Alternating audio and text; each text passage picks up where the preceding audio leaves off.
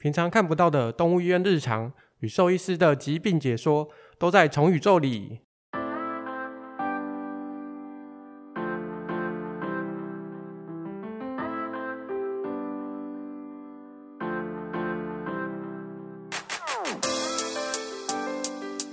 大家好，我是主持人麦卡。因为那个最近疫情的关系，我们都知道，其实人医在医院里面其实非常的忙碌，他们现在应该是忙到翻掉了。那不只是人医，嗯，我们今天也特别请到了，就是来自于我们二十小时动物医院的总医师郑义军，郑义郑医师，嗨，郑医师，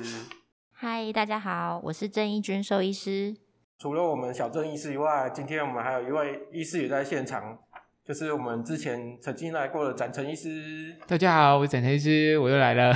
嗨，展成医师，为什么今天又特别跑过来嘞？对，因为我听说今天我们要访问的是那个我们郑玉君郑医师，然后我一听到这个消息，我就想我今天一定要来。嗯，所以是 是小郑医师的粉丝。对，没有，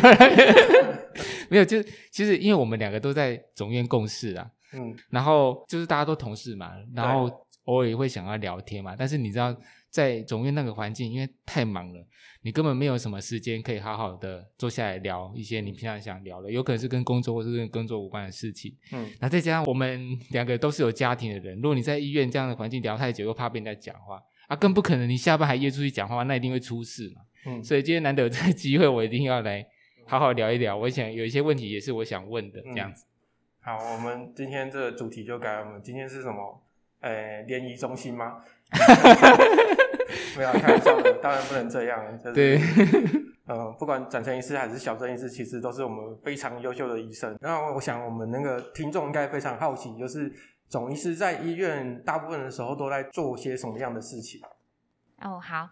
诶，我先跟大家分享一下，就是我上班之后的一些流程。那像呃总院的话，目前病情回报的部分，就是主要都是集中在。晚班就是下午之后，那我们到班之后就会先跟早班的总医师做交接，我们会一起去巡动物的房，一一的做每一只动物病情的交接，目前的进展到哪边，然后呃今天有没有发生什么特别的状况，比如说精神食欲好不好啊，然后验血报告啊，今天排了什么检查，呃后续比如说什么时候预计要出院啊，或者是呃哪一只是什么时候要手术啊？等等这些事情。我这边补充一下，我今天会来的目的，其中一个就是因为我的角色是主治医师，然后总之这个工作对我们主治来说真的非常非常非常重要。其实也不是说大部分的医院都有这样的角色啦，就是我们总院比较特别，因为规模够大，要照顾的住院动物很多。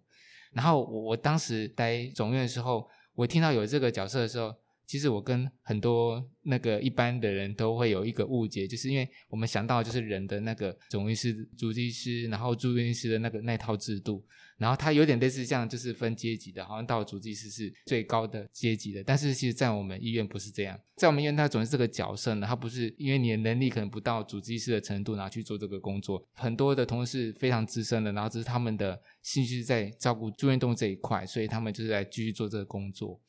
然后我们很多住院动物呢，都是要依赖他们照顾，所以有时候我会遇到有些家长问我说：“哎，那个许师，如果你不在的时候，那我的动物要谁顾？”然后我我就跟他说：“就是我的这些总医师同事们，他们的照顾那个住院动物的那个精力啊，还有能力啊，比我好太多太多了。我们就是大家分工做各自的角色啊，所以我我非常依赖他们，我也觉得他们非常重要。所以你听他们工作好像很普通，没有什么，事实上他们是很重要的。”嗯，那那个应该要问小郑医师啊，因为刚刚展成医师是主治医师的角度嘛，对他来讲，他很开心，今天收了住院之后，他就可以把动物交接给你，是这样吗？对，然后我就拍拍屁股走了，这样。嗯，所以在在这个部分的话，因为事实上其实主治医师不可能拍拍屁股就走了啦，对。因为因为这毕竟是你收的动物嘛，因为我常很常以前我在前线的时候也是常看到，就是这些主治医师休假的时候还是跑来现场看他的住院动物。没错。所以在小陈医师这边来讲的话，就是你跟主治医师之间如果去协调，去帮这只动物对他后续的照顾这些。我觉得我们比较像是就是主人跟主治医师之间的桥梁，因为其实大家都知道，呃，在体系里面的主治医师，他们其实是需要在各分院之间去轮诊的。嗯，那今天假设呃展成医师今天收了这只动物进来，但是他可能明天刚好在总院是没有值班的。那其实有些动物的状况是要在现场看才会比较清楚它的变化发展是怎么样，所以。总医师的工作就是观察，然后照顾这些动物。如果有什么不一样的变化，或者是我们需要讨论的地方，就是直接跟这些主治医师说。其实有些主人啊，应该是大部分的主人都是这样子，因为就是像刚刚展成医师说的，因为我们体系比较大，所以有些主人可能以前去习惯就是小诊所，他会觉得他每天都会看到同一个医生，然后不管早上、下午、晚上去都是同一个医生跟他。讲状况，那来我们医院，他就会有点不习惯，会觉得，哎，怎么我昨天看到的是一个医生，今天看到的又是不同医生这样子，所以，嗯，有时候可能就会比较不知道为什么会这样。那其实就是像刚刚讲的，我们主要就是做一个沟通的桥梁，把每天的变化跟主治医师做沟通，然后由我去传递目前我们的方向，来让主人知道说我们在做什么，让他了解我们现在的变化是怎么样。那这个部分，因为我们是二十小时医院嘛，会有大夜的医生。是。那大夜的医生，他的我们知道，他 就是昼呃昼伏夜出，所以这个情况下，他可能今天收到的，因为会来急诊动物通常都比较严重，他这个比较严重的动物进来，他通常有时候我知道他们可能诊断那些可能都还没有出来，可能还有后续的检查那一些啊，那所以他动物就是会直接交到你这边来。那如果今天他原原先所预期的东西跟你后来看到的不一样，但是他的意思是属于不同时段的，那你们是怎么做这种交接？嗯，像是如果是可以直接做安排的检查的话，我们就会帮他做。嗯，那举例来说好了，假设。呃，这只动物一开始可能是因为拉肚子或是呕吐进来，那可能原本主人给的讯息或许没有太多，或者是说他可能没有想要做很多的检查，只想要当下就先对症。那或许这只动物收进来是以肠胃炎的方式收进来，但后来我们发现，哦，可能血检不太对劲哦，或者是他的精神状况看起来不太像是单纯的肠胃炎。或者是举例来说好了，可能诶怎么在他房间里面发现一些血样的分泌物啊？然后诶原来这只动物还没有结扎，它有没有可能是子宫蓄脓啊？等等。那后面我们可以帮他排的检查，我，可能一开始没有做到超音波，我们就可以马上去帮他做超音波的检查。就是类似像这样子的状况，就是有发现好像不太一样的地方，我们就可以马上先去跟主人做沟通，因为毕竟做某些检查也是会有额外的花费，所以、嗯、呃，通常我们的做法就是呃，会先跟主人告知一下目前的进展是什么，诶，我们觉得它不太对哦，可能要再做哪些相关的检验，那待会检查结果出来之后，会再跟你回报。对，大概是这样子。那呃，像你刚刚讲到说，如果是急诊医师的话，因为他们白天大部分都在休息嘛，所以就是在可能下午傍晚他们准备要 出来行动的时候，我们就会大概跟他说一下，或者是说等他到班的时候，也会马上跟他说哦，目前这只的进度到哪边啊，状况是到哪里这样。嗯，这也是我很佩服他们工作的一个。一个点，虽然你这样听下来好像是总医师他都是照着我们主治医师想要的治疗方向去安排，但是其实有很多时候他们是要现场去做临机应变的。比如说他刚才讲，如果今天这个 case 他的负责的是大夜的急诊医师，对不对？但他白天又联络不到他，那动物病情有变化，或是事主有其他的疑问的时候，他们就要马上去做处理。所以这绝对不是。你一个很之前的，或是没有任何经验的一般的医师可以去做的，而且你要具备非常多的知识。就是像我们现在很多医院有在分科嘛，但是他们总是他就没有说你只能够去处理某一个科别的 case，他没有，他只要今天住院动物进来，他所有都要处理。所以这个我是还蛮佩服的。那我想问一下，就是你在住院的过程中，因为每天是来会客啊，他一定会问你很多问题啊，因为动物住院他们都很焦虑嘛。那个问题一定是很多，甚至有些会可能会让人很有压力的啊！你最常被问的是哪些问题？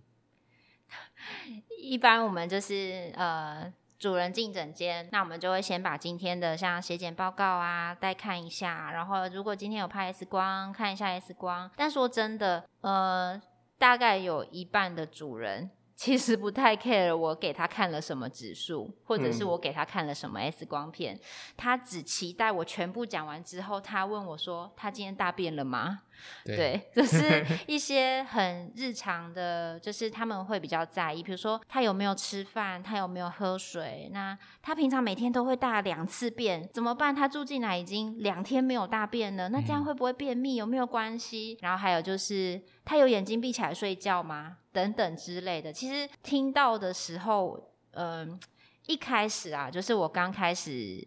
接这个工作，我会觉得我在跟你讲很重要的事情，为什么你反而在问我这些不相干的事？但其实后来慢慢可以理解，就是有一些医疗的知识，他们可能。没有那么专业，就他们的角度来说，他可能也帮不上什么忙，所以唯一可以让他们安心的，大概就是让他知道说，哦，他有好好的吃饭，有好好的休息，这样其实对主人来说，反而是一个比较 大的心理慰藉。对，我刚刚其实我以为那个主人会最常问的应该是医生，你什么时候下班之类的，对，结果竟然不是。嗯，我之前也在前线的时候有遇过，就是主人他会自己带那个食物来喂它，嗯，嗯，这个会造成你的困扰吗？哦，其实不会。我觉得，呃，因为住院我们本来就会提供住院动物的食物。那有一些特殊的状况，它可能有些东西先不能吃，或者是我们会希望它从什么东西开始慢慢复食。对，那有些主人，其实我们大概病况进展到一个程度了，就是诶，它好像精神有比较恢复了。我们想要试它的食欲的时候，嗯，我们都会先用医院里面的，比如说一些罐头啊，或者是处方食品啊等等，先试试看。那如果他明明看起来好像就是有想吃、有想闻，你在准备的时候他有看着你，但是当你把碗放进去的时候，他就是看一看就撇头了，那我就会觉得说，哎，是不是医院里面的食物他吃的不习惯？那这个时候呢，会客我们就会跟主人说，哎，其实你可以带一些他平常喜欢吃的东西来试试看哦。我们就是现在就是想要刺激他的食欲嘛，如果他开始恢复食欲的话，其实也是表示他有慢慢在进步当中。那通常我们会请主人就是带一些自己煮的鲜食，但是分量就是先少少的。嗯、那呃医院里面有冰箱，我们就是会先冰在冰箱里面，要给动物吃的时候会再回温加热给他们吃。那如果说哎反应很好，它我们的食物它都不吃，但是你带来的鲜食它吃的很好的话，可能就要跟主人说，哎麻烦你就是要辛苦一点，来会客的时候都带食物来给他，这样。这个我要稍微提一下我以前的经验啊，就是有遇到过一只动物，它就是都是吃鲜食的，所以它那个家长每次带就是用保鲜盒，每天都会带，早晚都会带，就是煮好的鲜食。可是它从头到尾都不吃，然后我就就是因为你总是就会要求就是要就是事实于那些喂食那些，就是助理要去做嘛。后来我就终于发现它喜欢吃什么东西了。我后来就只给他干饲料，他吃的超开心。为什么？他的他的表情就是说，竟然这个世界上有这么干爽的食物。然后吃那个就是有点像像碗，但是又不是比较糊糊烂烂的。呃，对，但它有就是有花野菜肉，看起来是很好吃，没有错。可是他可能就是一直都是吃这个东西吃腻了。他想要吃到干饲料的时候，非常的开心。他想有那个咀嚼快快快的那种感觉。那那个时候就觉得，嗯，我找到他的点了。因为我们之前其实也有遇过，其实从食物这个部分就可以看出来，主人真的是把他们当成小孩、家人一样的疼爱啊。像之前就有遇过，主人是规定我们每一餐都要开新的罐头，他不吃冰过的。对，所以我们就吃，他可能打开，然后他就吃个两三口，嗯、那主人就说没关系，那个就给其他动物吃，或者是丢掉。然后就是要每一餐都要开新鲜的。那也有遇过，就是他是吃习惯鲜食的，然后但是因为主人他很忙，没办法就是照我们喂食的时间把鲜食拿过来，所以他请司机，就是 早上跟下午还有晚上都有司机，就是送他的鲜食过来，就直接送到医院，然后就是拿给客服姐姐就拿进来我们喂食这样子。有时候都觉得哇，他们真的很好命。我我个人想问的问题就是，因为住院有时候不是可能住了一天两天就回家，有有些甚至会住好几天呐、啊。然后突然会需要住院的动物，其实它状况都是很不好的。嗯，那事主每天来探病的过程中，其实如果他病情是一直往好转的话，那当然就没有问题。但是如果他病情是持平，甚至就是不好的状况不明朗的，我我觉得那个压力真的蛮大的。嗯，那在这种状况下，就是你有遇到怎样沟通上让你就最困难的状况是什么，或者是有没有什么实际案例可以跟大家分享的？沟通困难，就是其实就像你刚刚讲，只要是动物有越来越好，大家都很开心啦。然后会客可能就是都笑眯眯的，啊，要走的时候，医生拜拜，医生再见这样子。对，对，对，对，但是如果是状况不好，其实我们在叫会客进来之前，就心里就已经是先蛮沉重，要先深呼吸一口气，然后再打分机进去跟客服说，呃，谁谁谁进来这样子。嗯、对，那其实。那个沉重的气氛，就是从那个主人一推开门的那一刹那，你就知道。那甚至有有时候我们同事很可爱，因为我们里面有监视器嘛，他们 都会看着我们总医师被一群人围攻的样子哦，就是可能很多家人一起来会客，然后他们有很多很多的问题，然后你就看到监视器画面，就是总医师。一个人，然后对着大概五六个家长，然后每个人手都背在后面，就好像在拷问一个犯人一样，啊、就是一直、那个、一直连续发射问题。对，那我觉得就是像这样子的状况，当然有很少部分的主人是属于比较没有办法那么理性的，就是可能动物的状况不好，他们就会很焦急，那会想要就是一直想要问说为什么会这样？为什么为什么已经住院了还没有比较好？然后就会开始质疑说：“你们帮他做了什么事？你做了什么治疗？嗯、甚至有一些会连我们打了什么针、用了什么药，他都要问。然后他可能会想要就是抄下来，然后他要回去问哥，就是问 Google。然后 对，就是要要，或者是说，甚至去其他动物医院询问第二意见。其实我觉得。嗯”拿着这些东西去问其他医院，都反而是比较好的。就是我比较怕的是，他们做一件很恐怖的事情，就是问网友。对，大家都很很害怕这个，因为网友都很厉害哦，网友什么都会医，就是什么事情他们都可以讲出一套，就是哦，好像就是什么哦，你就怎么样怎么样啊，你就问医生说有没有帮他干嘛干嘛之类的这样子。对，嗯、然后。呃，我觉得要避免这些事情，就是一个很重要的事情，就是要信任感。从一开始的时候，你就要让主人非常清楚我们在做什么。那包含一开始病情就不是很明朗的动物，因为其实呃，总院重症中心收到很多很多的动物，都是那种。倒着进来，昏着进来，就是可能你根本不知道他前面经历了什么事情。但是我看到的时候，就是已经有胰脏炎、肾脏病、糖尿病、脂肪肝等等，全部综合在一起。那主人很常会问说，为什么会这样？就是是什么事情先发生的？我真的不知道。可是我们就是一起治疗。那像这种比较复杂的状况，就是一开始的时候，你就要让主人知道我们在做什么，然后。后面我们可能会遇到什么样的变化？有哪些并发症可能会出来？这些都是一开始就要先跟他说的。对，那我觉得有充分的了解的话，就是比较可以避免主人后面可能病情没有如预期的好转的时候，他比较可以接受说，哦，因为之前医生就有说过，也有可能是会有变差的状况。对，我我真的觉得这个这个真的很难的，就是。我的角色是主治医师嘛，所以今天这个 case 我刚接进来的时候啊，我就是负责那个帮他做诊断，然后跟他讲他动发生什么事，那个坏消息的人。那因为我跟这个事主接触只有那当下，接下来住院以后。这个 case 它变化，然后产生的一些可能会带来的压力，哦，给饲主压力，给医生的压力，就由我这些中医师同事承担。所以我真的觉得这个真的蛮不容易的。我光用想象那个过程，因为我曾经也有当过总医师过了，虽然时间没有很长，但是我完全可以理解那种压力。我就觉得他们真的蛮辛苦的。然后另外我也想了解说，那你们怎么样调试压力啊？就是比如说，如果假设今天住院很多，然后那个很多 case 又状况又不好。那我相信那个心情已经很差的啦。那你有什么样的调试方法吗？还是怎么样？我想了解一下。对，我我就是很简单啊。我若一下来进到里面，就是看到那个 chart 堆成跟山一样，或者是那个病房就是都没有空房的话，我就会先问助理说：“有人要点饮料吗？” 然后，然后有一些助理就说：“早上已经点过喽。”然后我就我现在就是要再喝一次，我就会默默的，好都没有人要点，我就马上先拿出我的 Uber 先点一杯饮料再说。对，我觉得那个手摇饮真的是。平复就是一定一定要喝手摇饮，不然是撑不下去。对，心情差的时候吃一点甜的有帮助，真的。这个我也可以理解，就是养成习惯。虽然我现在脱离前线，但是我还是每天 持续的，就是点饮料来缓解这个压力。这个这个方式还不错啦，虽然饮料喝太多不太好，但是可能可以点一些无糖的。对，像展成上次有分享他的那个减少压力的方式，展成医师有怎么缓解你的压力？轻购物车啊。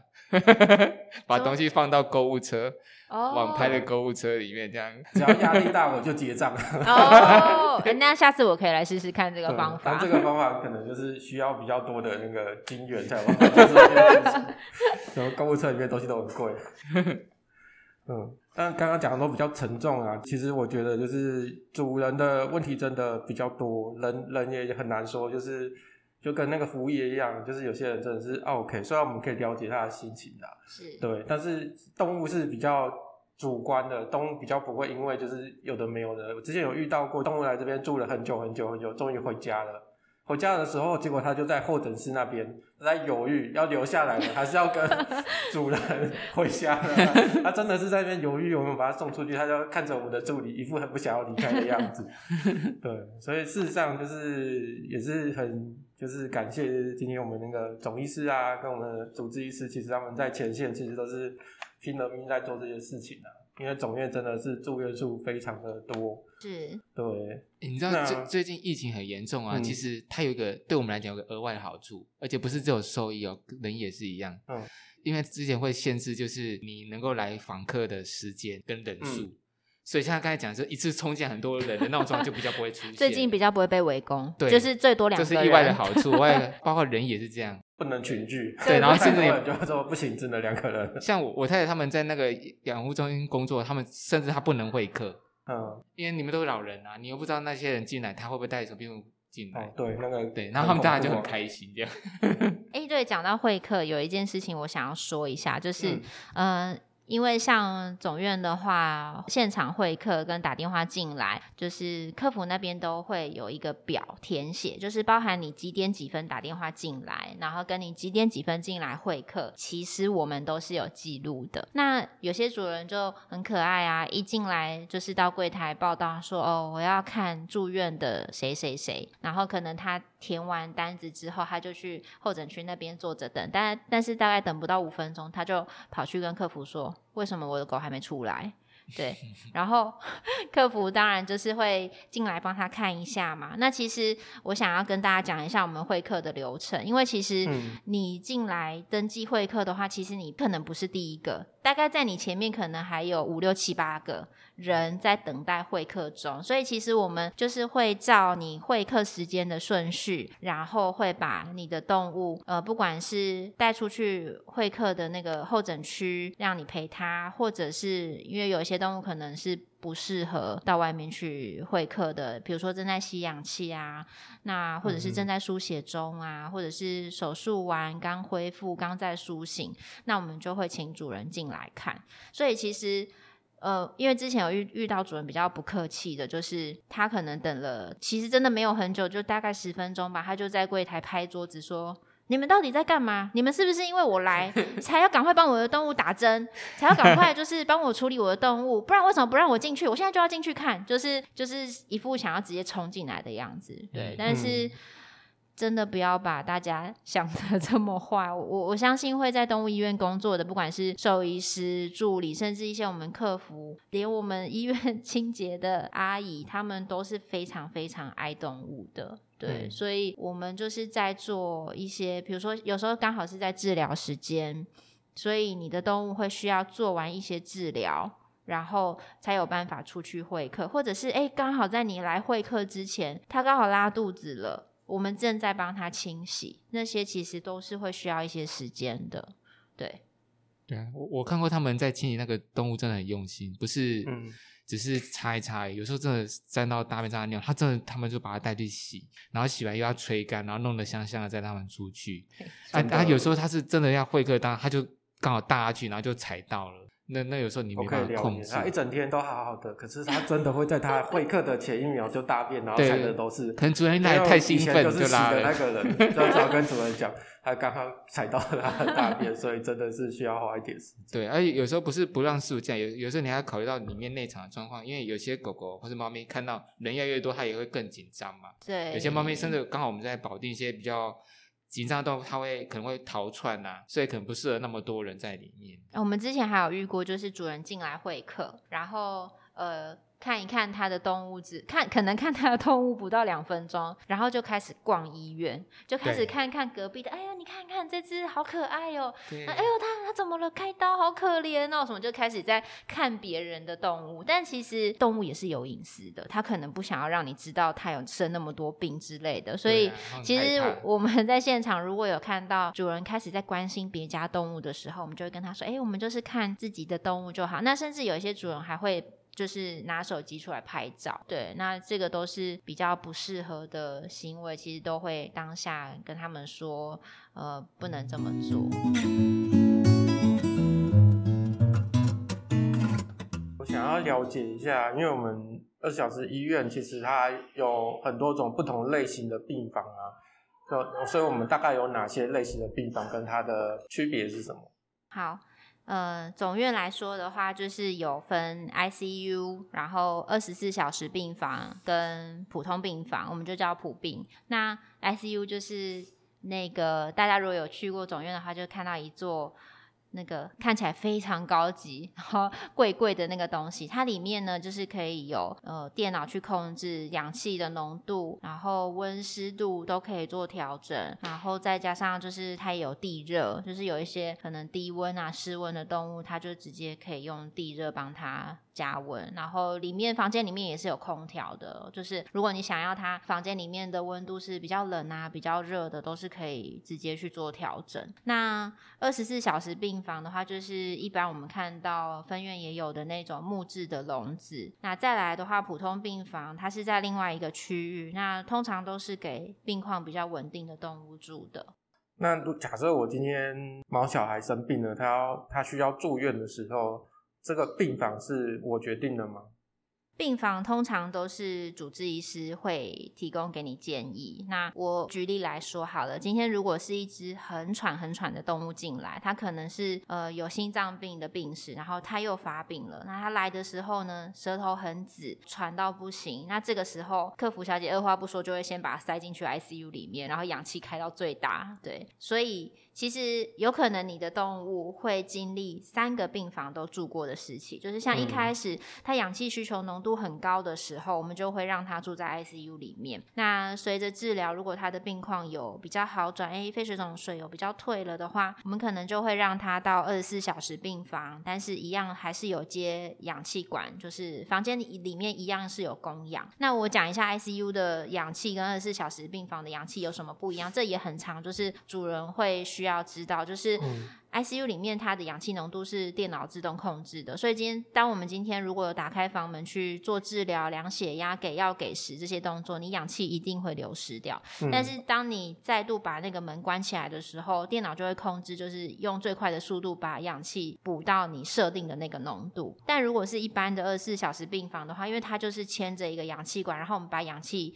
打开。那当我们在做刚刚我讲的那些事情的时候，它氧气一样会漏出来，但是它就没有办法去自动调控，你就是只能等时间让它慢慢补起来。嗯。那里面的话，当然我们也会视动物的状况给一些保温灯啊、保温垫，但是它就是没有像一个恒温控制那么的效果那么好。好像刚刚讲到说，诶，如果他他的状况变比较好了，没有那么喘了，只是可能呼吸还是稍微用力一些，那我们就会到二十四小时房让他继续吸氧气。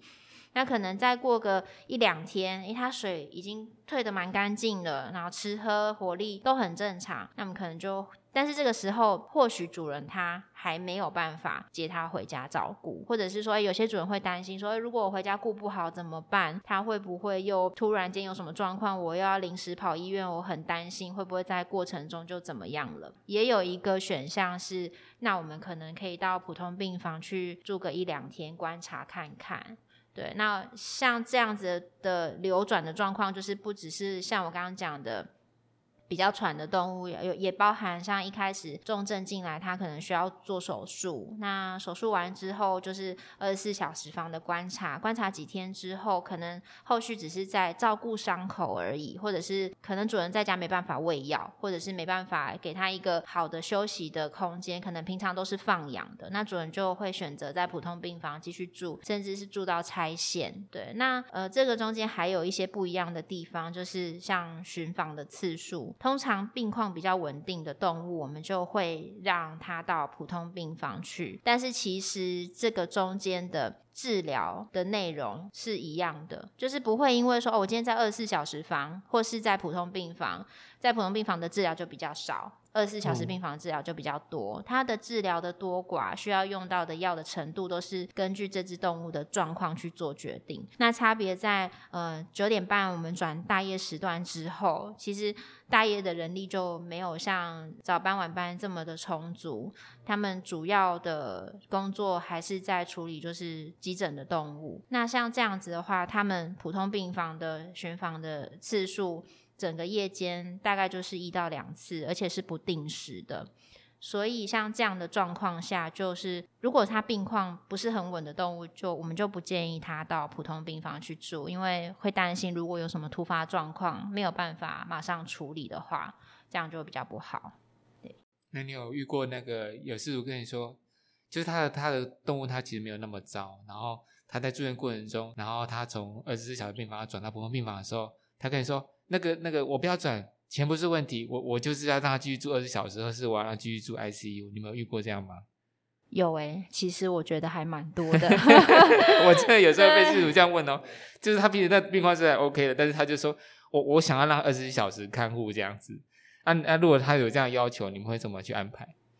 嗯，其实还是会看状况。对，一我觉得一方面主人会这样要求，就是绝对不是说我就是有钱，我就是任性。因为其实很大部分都还是来自于他们的担心，就是他可能会怕临时或是突然不是很稳定啊，突然有什么变化，他还是会希望既然住院了，就是有更多的人力去照顾他们。对，所以呃，像这样子的话，还是会看情况。如果说哎，他真的。有这个需求，就是可能不是那么稳的话，那就会跟主人沟通说，那我们就再观察一两天。那如果一两天过后有他一样都是蛮蛮稳定的话，就是其实是可以到普通病房，甚至就可以跟主人说，他住院住那么久了，他其实也很想回家了，要不要先带他回家照顾看看？对，嗯。对，那这边也可以顺便讲一下，因为有有很多主人在接出院这件事情，他们会有很大的恐惧，他就是会很担心说回去会不会又怎么样？我回去要怎么照顾？回去要吃什么？要喂什么？如果他发生什么事的时候，我要马上带回来。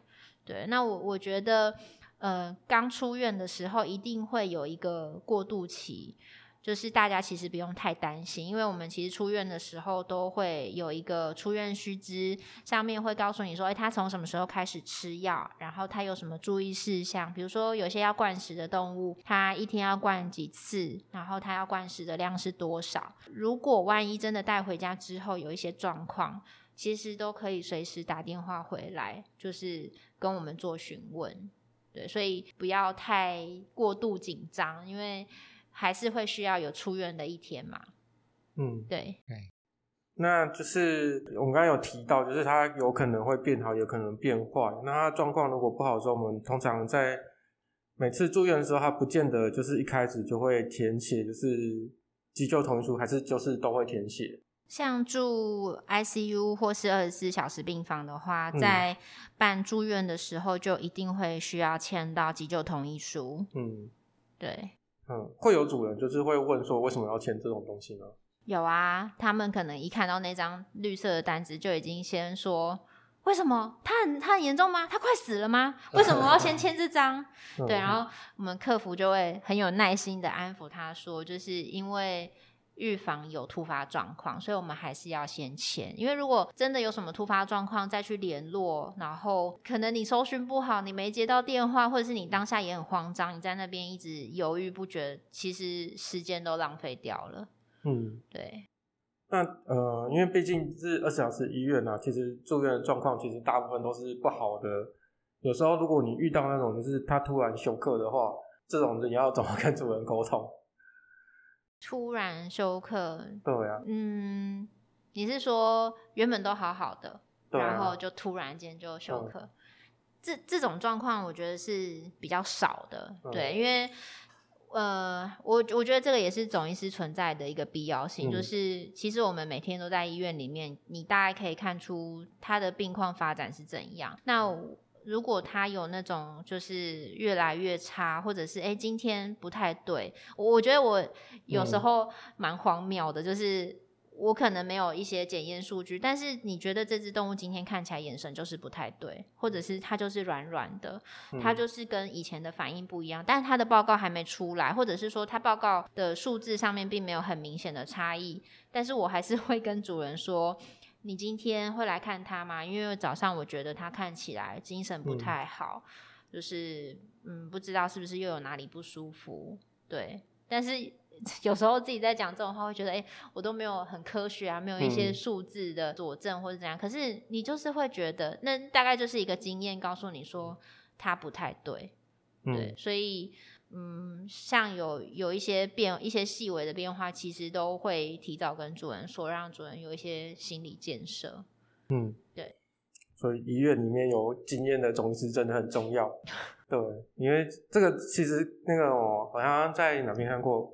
物理学界也有这种，就是他们叫科学的直觉。虽然我还没有论证，但是我大概知道应该就是这个样子。他们就说这是直觉，嗯、通常就是他们等到他们的。理论建立出来，然后实践之后，就会通常都是他所想的那个样子啊。嗯、所以有经验的医师，其实应该也是可以在还没有很完全的那些数字啊、报告啊，还是检查出来之前，可能就可以大概看得出来，就是动物它现在有什么样的状况。嗯，刚才小郑医师讲的一个重点就是，嗯、这个照顾住院动物啊，如果可以的话，它应该要独立出一个。一个角色去专门去做这件事，就是像就总是这个职务嘛、嗯。因为像我们还有一般其他的分院，就是他们有二十小时的，然后它的规模也比较小，所以他们有总医师这个职务。然后他的住，他们也会收住院。那他们住院照顾就是由每天值班的主治医师去看这只住院动物，然后去安排他今天的治疗。但是这个会有一个状况，就是因为每天的值班主治医师其实是不一样的。他今天看到他眼前这只动物，跟昨天的那那那只动物的状况。它到底它的差别在哪里？哪？它只能够从文字上的叙述，从那个那个就是，比如说它检验的那些数字来去做判断。但是有时候他们那个变化不是你那个数字上可以看得出来的，甚至有时候你可能今天刚好没有打算安排检查，但是它其实它是病况，它是有有变化的，甚至它变差的。它只是就是像刚才那个小郑讲，就是精神变不好。但是那个精神变不好到底是多不好，差距多大？有时候因为你两天是不同人嘛。你没有办法做到一个很好的交接，你看不出来。那我因为我们总院刚好就是有总医师他们这个团队，他们彼此沟通的很好，然后交接也也也很确实，然后再加上他们就照顾很多这种住院动物，所以他们就是这部分我觉得可以把那种意外状况降到最低的程度，我觉得这很重要。嗯，所以分院也是习惯，就他们住院都是比较不重要的，就是严重的都直接转回来。对对对，所以他们也不太敢收太重症的，就是这个原因。对。那就是因为我们现在分科其实分的还蛮细的啦，就是今天这个动物它主原主治它可能是某一个科的，但它如果有其他问题的时候，是不是也会有就是会诊的，请其他不同专科的医师来协助它的病情的治疗？有，其实我觉得在总院住院的动物非常的幸福，因为可能。一只动物 会一天会经历有五六个医生同时来关心它，来看它。那我举一个例子来说好了，就是呃，像因为我现在也有上主治班嘛，那、像我上个礼拜有一只动物是很喘的进来，然后后来我们就是拍 X 光发现它有胸水，那当下马上就帮它抽了胸水了。对，那呃。那天动物住进来之后，就是在 ICU 里面，然后我们当下也做了呃血检啊、胸水分析啊等等。那后来有发现他心脏周边好像有一些团块，所以呢就动用了我们的心脏科医师还有我们肿瘤科医师一起做会诊。嗯、对，那最后检查出来就是应该是呃心脏胸腔方面的肿瘤。对，那因为。其实一开始不太确定他胸水的来源为什么会这么多这么急，然后很快就产生，但是一直都有告诉主任我们的检查进度，然后跟我们有安排呃肿瘤科跟心脏科医师同时帮他做检查，对，所以这只动物它虽然主人最后是选择带回家，因为他觉得他年纪很大了，不想要再做电脑断层啊，或者是装胸管一些比较侵入式的检查或者是治疗，对，那。嗯，后来他因为他了解我们整个过程在做什么，那他也知道大家都为了他的动物很尽心尽力的在帮忙，所以即便后来带回家，就是动物在家里离开了，就是我觉得这也是一个算蛮好的结局啊，就是没有说哦为什么这么严重，然后不能处理啊什么什么的，就是没有延伸出一些问题，嗯、对。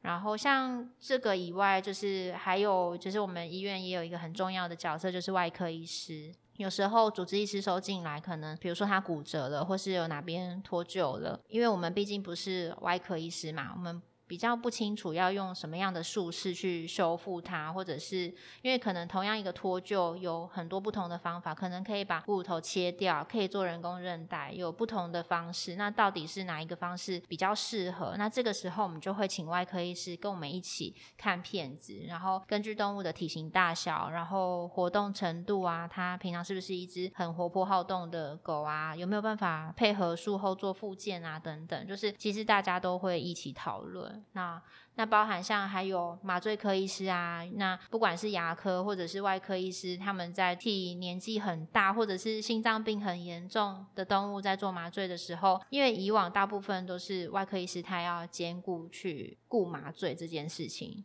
如果是呃手术时间需要尽快，因为年纪很大，状况不是很好，我们会希望尽快完成嘛。那这个时候麻醉科医师就可以在旁边，就是帮他顾好麻醉，他就只要全力冲刺把他的手术赶快做完就好。对，然后像包含手术完之后，如果动物好像表现很疼痛的样子，即便我们已经有给了止痛，那还是会询问一下麻醉科医师有没有什么其他的药物可以再做辅助，但是又不会对他的病况造成影响。比如说，哦，他本来肾脏就很不好了，那我们还有什么药是可以再用在他身上，然后不会增加他额外的负担的？对，所以我们有很多的人可以问。我像我之前就有一天。呃，上班的时候就看到奇怪，怎么小处理室里面围了一堆医生哦，大概大概有五个六个吧，全部的人对着一张 X 光片，然后都不讲话。我就想说你们在干嘛？他们就是说他们在看哪里哪里哪里，然后就是大家在那边讨论。其实我觉得这个工作的氛围是很好的。反观就是因为我看到的都是我的同事们，我的团队们，就是大家为了动物很努力。如果又看到一些。不是很理性的主人一直在质疑我们说，为什么没有怎么样，为什么没有做什么，为什么他不会好的时候，心里就会有一股怒气上来。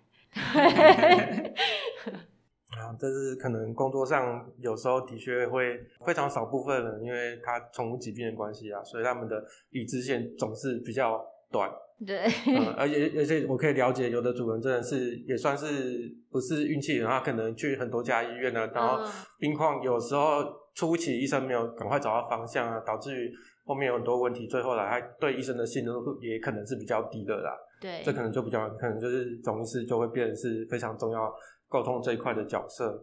对，那我但我目前现在转到后勤的部分啊，所以我其实。比较了解，就是其实我们早期在动物医院来讲，就是急救跟后面没有什么急救啊，来急救几乎都死掉，没有那么救活的啊。因为早期急救技术真的很差，这三四三四十年前的，后来慢慢陆陆续续就是急救的呃方式啊、指引啊进步这些，我们也是陆续有这些课程啊，所以不管是医生或是我们助理也是同步的，就是有这些新的课程然后学习，所以我们现在的急救率跟治愈率啊。事实上在总院来讲是比以往就是高很多。虽然你们可能没有看到那个数据啊，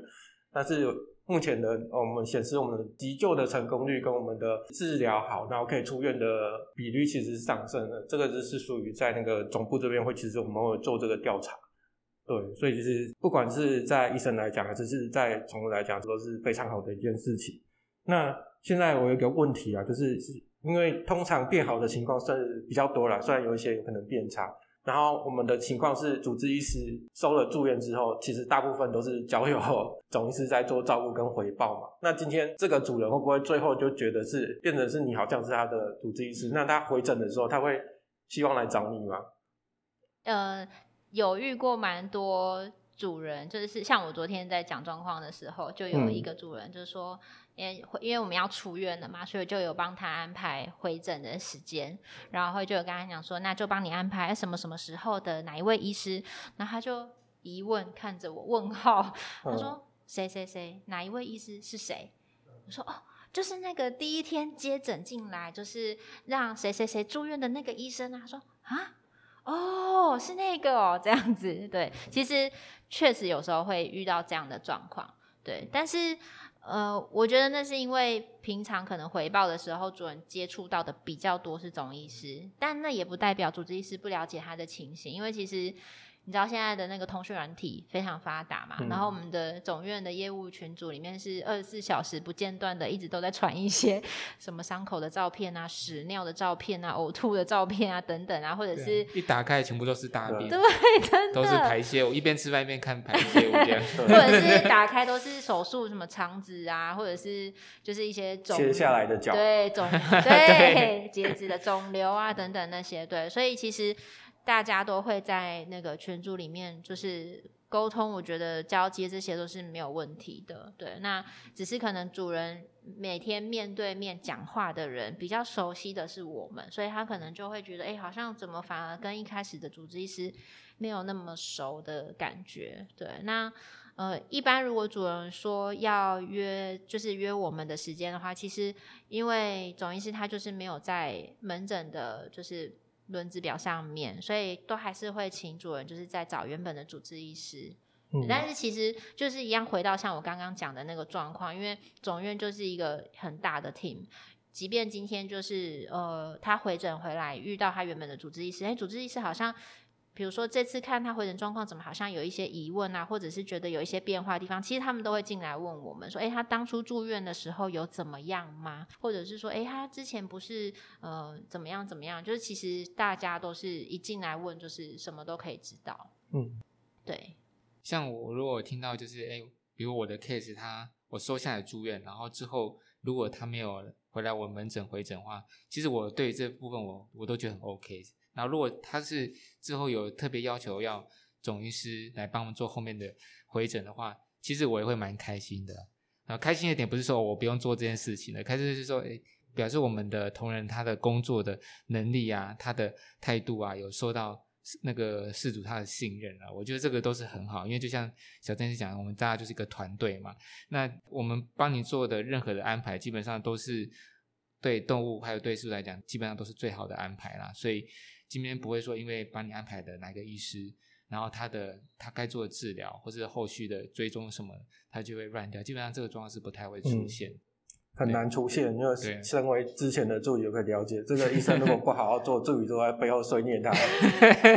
对，所以他其实那个医生的压力不不是只有来自于主人，助理后面眼睛会盯着你。对啊，我我我之前跟跟一些同事说，基本上能够在总院存活下来。的不管是医生、助理、客户，其实每个角度都一样，通常都应该不是随随便人都可以在这边工作下去，嗯、不是我们自己在框自己，但是真的是我们是要用一些比较严谨的态度来处理我们的工作啦。对，嗯，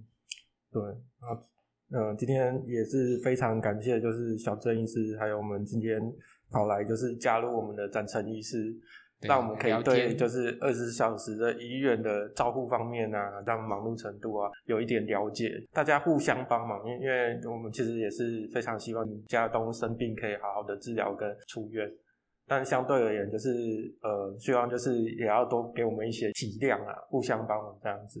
对，好，那我们今天时间应该差不多了。那除我们今天都在讲对于就是主人方面，我们是不是下次也是请小邓医师再来讲我们自己内部的八卦消息好了？好啊，好，好，那我很期待，再见再见我爱再来听八卦。